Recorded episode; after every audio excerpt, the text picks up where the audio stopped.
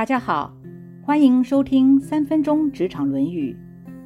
孔子说，穿着破旧的袍子与穿着裘皮外衣的人站在一起，而不会觉得羞耻的，大概只有仲由吧。不嫉妒，不贪求，怎么会不好呢？子路听了之后，从此就常常念着这句话，并且把这句话作为自己的座右铭。孔子知道后又说：“如果只把这点当作修身之道，那又怎么能够成就至善呢？”先不提如何成就至善，先谈谈不智不求好了。现在的人能够做到的也没有多少了。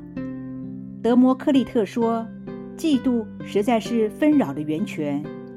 当看到达官显贵时，我们心中会不会有自卑感？”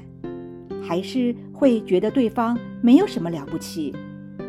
当同梯进入公司的同事，很快的就赢得主管关爱的眼神，没有多久就升职加薪，甚至变成自己的主管的时候，内心会不会有什么样的变化呢？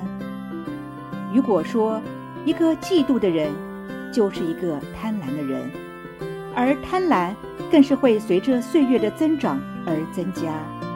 以前容易满足的心，似乎也越来越不知足了。巴尔扎克说：“贪心好比一个套结，把人的心越套越紧，结果把理智也闭塞了。”人类之所以与动物不同，就是因为我们有理智。当贪婪之火吹起的时候，理智是否能够守住而不被摧毁呢？有贪婪之心的人，会让贪名的人不择手段，让贪利的人无所不用其极。其实，贫富贵贱都是自己的认知。若贪着于名利，那么你将终身成为金钱与虚名的奴隶，无法做自己的主人。伊比鸠鲁说。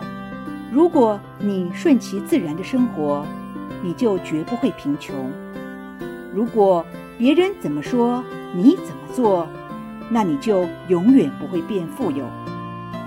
在这段内容中，当子路与穿着裘皮大衣的人站在一起的时候，表现出不智不求、不卑不亢，内心也不会觉得不自在或者自惭形秽。这种态度让我想起有人说过：“贫穷不是耻辱，羞于贫困才是耻辱。”所以，贪婪就是羞于自己的贫困，嫉妒就是羞于自己的无能。现在问问自己，能不能做到不智不求呢？以上原文出自《论语·子罕篇》。子曰：“义必运袍。”与衣狐合者立而不耻者，其有也与？不智不求，何用不臧？子路终身诵之。子曰：“是道也，何足以臧？”今天的分享就到这儿，我们下次见。